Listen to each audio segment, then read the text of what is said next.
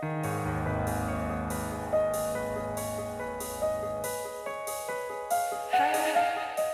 nombre es Mauricio Lechuga y te doy la bienvenida a Postmortem, un podcast donde te comparto las creepypastas y leyendas urbanas más famosas y perturbadoras que están en el fondo de Internet. Si estas historias realmente sucedieron o son retorcidos inventos de alguien, tú lo tendrás que decidir. Las historias pueden contener amplias descripciones de violencia y lenguaje explícito.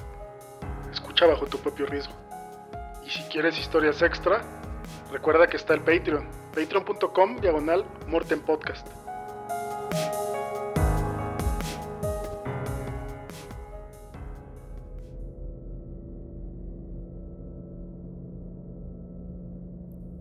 Fui becario en Nickelodeon Studios durante el 2005 para obtener mi título en animación. No me pagaban, y de hecho la mayoría de las pasantías no son pagadas, pero tuve algunas experiencias más allá de la educación. Los adultos no lo ven como un buen trabajo, pero la mayoría de los niños se cagarían si pudieran estar ahí. Como trabajaba con editores y animadores, me tocaba ver los capítulos nuevos antes de que salieran al aire Iré al grano sin dar muchos detalles.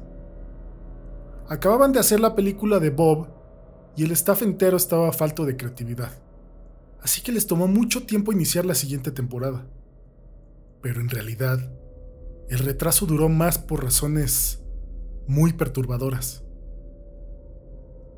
Hubo un problema con el primer episodio de la temporada que retrasó por meses a todos y a todo.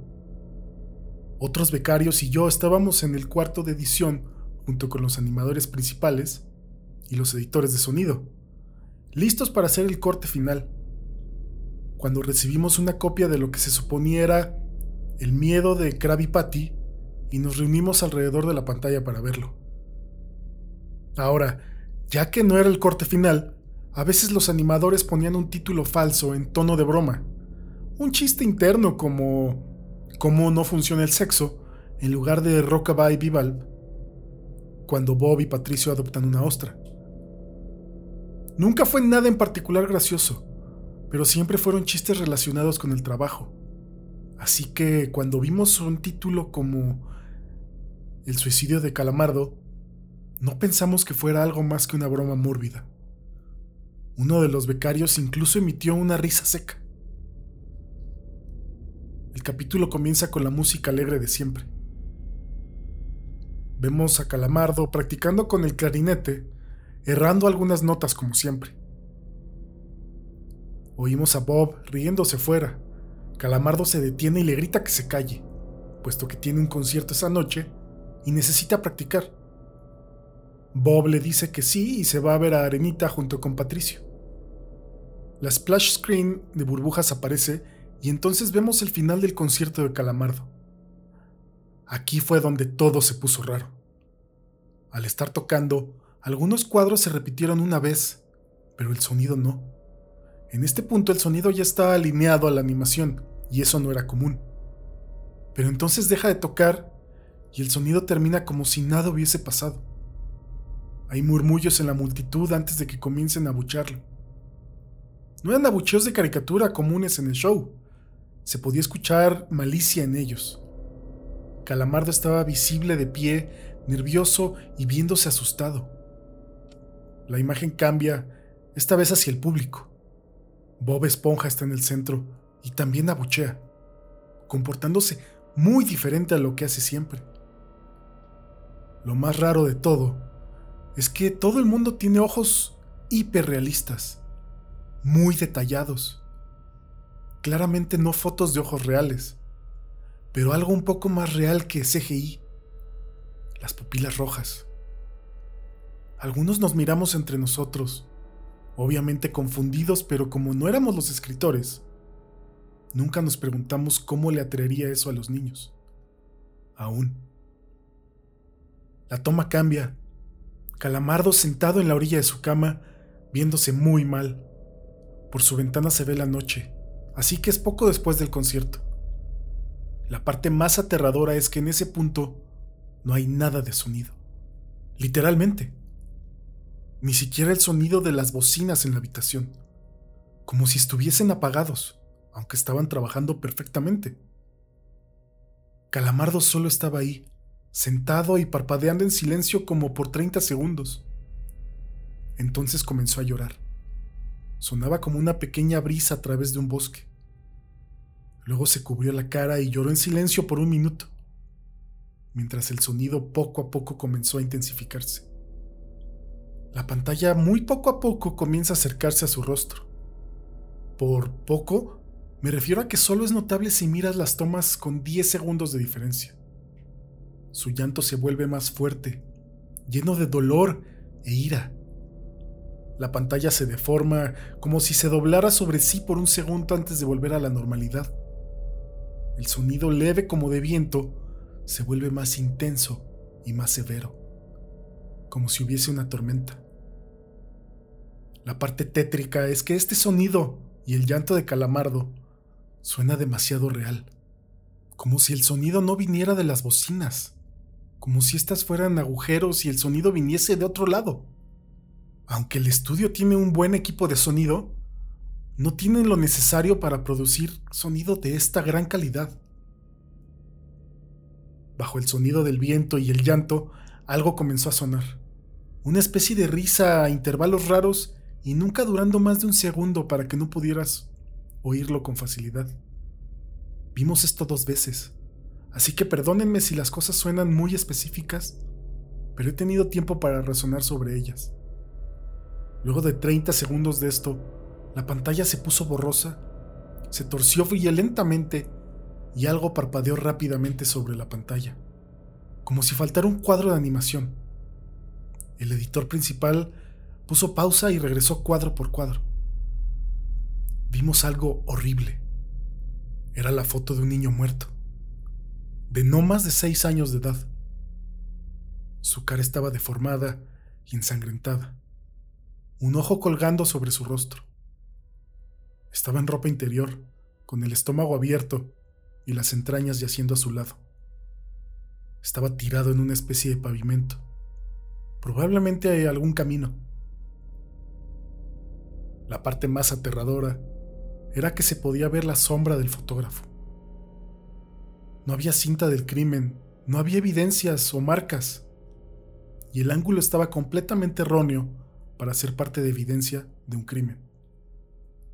Parecía como si el fotógrafo fuera el culpable de la muerte del niño. Estábamos mortificados, por supuesto, pero seguimos, esperando que fuera una broma torcida y enferma. La pantalla regresó de nuevo a Calamardo, aún llorando más fuerte que antes, y con la mitad del cuerpo en la toma.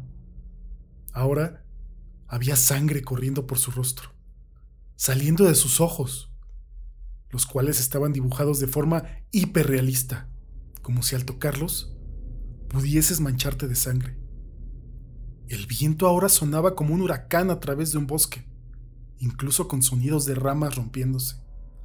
La risa un barítono profundo, ahora duraba más y era más frecuente. Después de 20 segundos, la pantalla volvió a deformarse para mostrar una foto de un solo cuadro. El editor dudó en repetirla, pero sabíamos que debía hacerlo. Ahora la fotografía era de una niña pequeña, no mayor que el niño de la primera.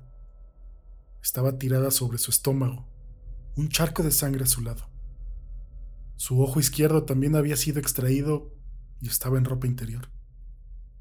Sus entrañas estaban en su espalda, saliendo de un corte.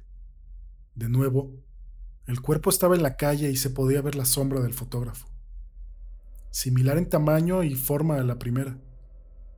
Estuve a punto de vomitar y una becaria, la única mujer de la habitación, salió corriendo. El show continuó. Luego de cinco segundos, tras la foto, Calamardo se cayó al igual que todo el sonido, como cuando empezó. Se retiró las manos del rostro y sus ojos estaban dibujados en hiperrealismo como los otros al principio del episodio. Sangraban, llenos de sangre y pulsando. Solo miraba la pantalla, como si estuviese viendo al espectador. Luego de diez segundos, comenzó a sollozar esta vez sin cubrirse los ojos. El sonido era agudo y fuerte, mezclado con gritos. Lágrimas y sangre escurrían por su rostro como un torrente. El sonido del viento volvió junto con la risa de voz profunda, y esta vez la fotografía estuvo cinco cuadros. El animador pudo detenerla en el cuarto y retrocedió. La foto era de un niño de edad similar a los anteriores, pero esta vez algo diferente. Las entrañas estaban saliendo del estómago, siendo arrancadas por una gran mano. El ojo derecho arrancado y colgando, sangre escurriendo de él. El animador siguió. Era difícil de creer. Avanzó al siguiente cuadro, la misma cosa. Volvió al primero, reproduciéndolos rápidamente y entonces fue cuando me quebré. Vomité en el piso. Los animadores y editores estaban viendo horrorizados la pantalla. Los cinco cuadros no eran cinco fotos diferentes. Eran los cuadros de un video. Vimos cómo la mano levantaba lentamente las tripas. Vimos los ojos del niño enfocándose en la mano. Y vimos parpadear al niño los últimos dos cuadros. El editor principal de sonido nos dijo que paráramos, que tenía que llamar al creador para que lo viera por sí mismo. El señor Hillenburg arribó 15 minutos después confundido y sin saber por qué lo habían llamado, así que el editor siguió con el episodio.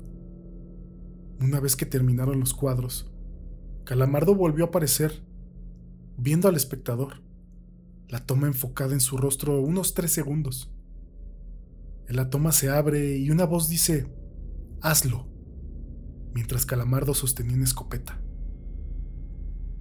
Inmediatamente, él pone el arma en su boca y jala el gatillo. El muro tras él acaba salpicado por sangre y materia gris realista y Calamardo sale despedido hacia atrás con fuerza. Los últimos cinco segundos muestran su cuerpo sobre la cama, de costado, y un ojo cuelga de lo que queda de su cabeza, viendo fijamente el suelo.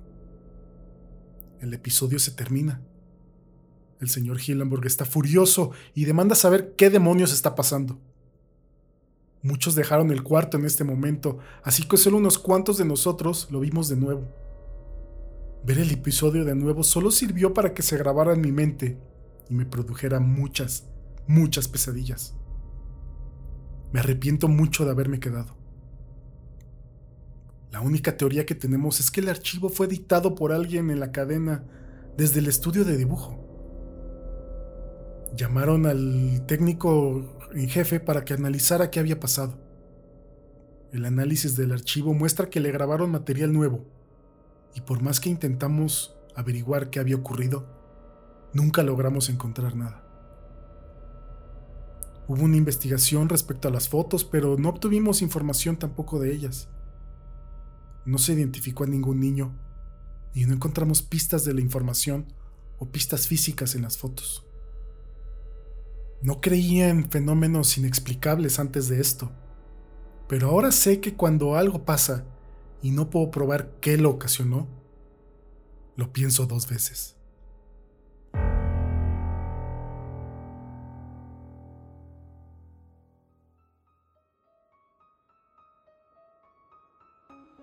Tus comentarios en arroba en Twitter o mlechuga, cualquiera de las dos. Me encantaría leer qué piensas sobre la historia y si te gustó o no. También te recuerdo que en Patreon podrías eh, encontrar más historias exclusivas para la gente que me apoya a través de la plataforma. Muchas gracias a todos y nos escuchamos pronto.